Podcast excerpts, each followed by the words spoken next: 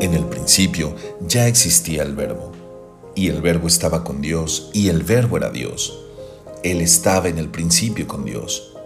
Todas las cosas fueron hechas por medio de Él, y sin Él nada de lo que ha sido hecho fue hecho.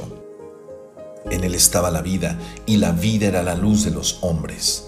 La luz brilla en las tinieblas, y las tinieblas no la comprendieron.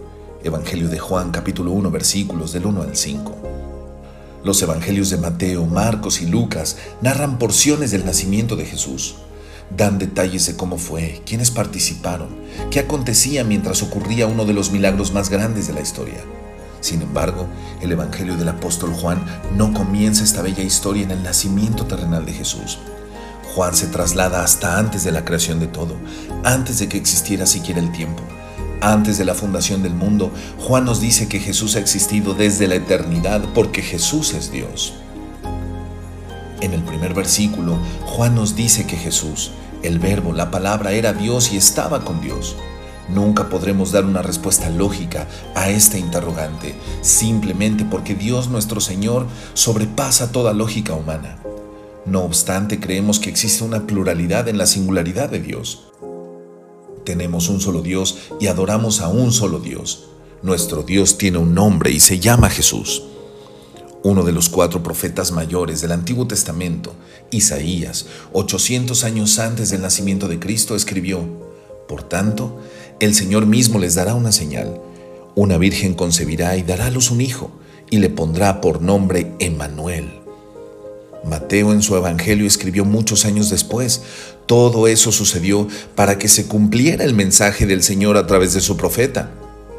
Miren, la Virgen concebirá un niño y dará a luz un hijo, y lo llamará Emmanuel, que significa Dios está con nosotros.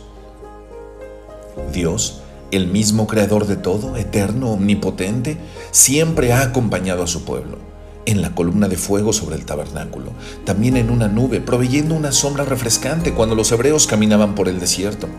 Estuvo siempre con ellos en la voz de los profetas, en el arca del pacto, en el lugar santísimo, siempre junto a los suyos. Pero Dios, un día, llegado el tiempo establecido, se hizo hombre y habitó entre nosotros. Estuvo con nosotros mostrándonos a ese Dios invisible al que nadie jamás había visto Jesús lo dio a conocer. La noche que Jesús fue arrestado, uno de sus discípulos hizo una increíble petición. Señor, muéstranos al Padre y quedaremos conformes. Jesús respondió, he estado con ustedes todo este tiempo y todavía no saben quién soy. Los que me han visto a mí han visto al Padre. Entonces, ¿cómo me pides que les muestre al Padre? ¿Acaso no crees que yo estoy en el Padre y el Padre está en mí?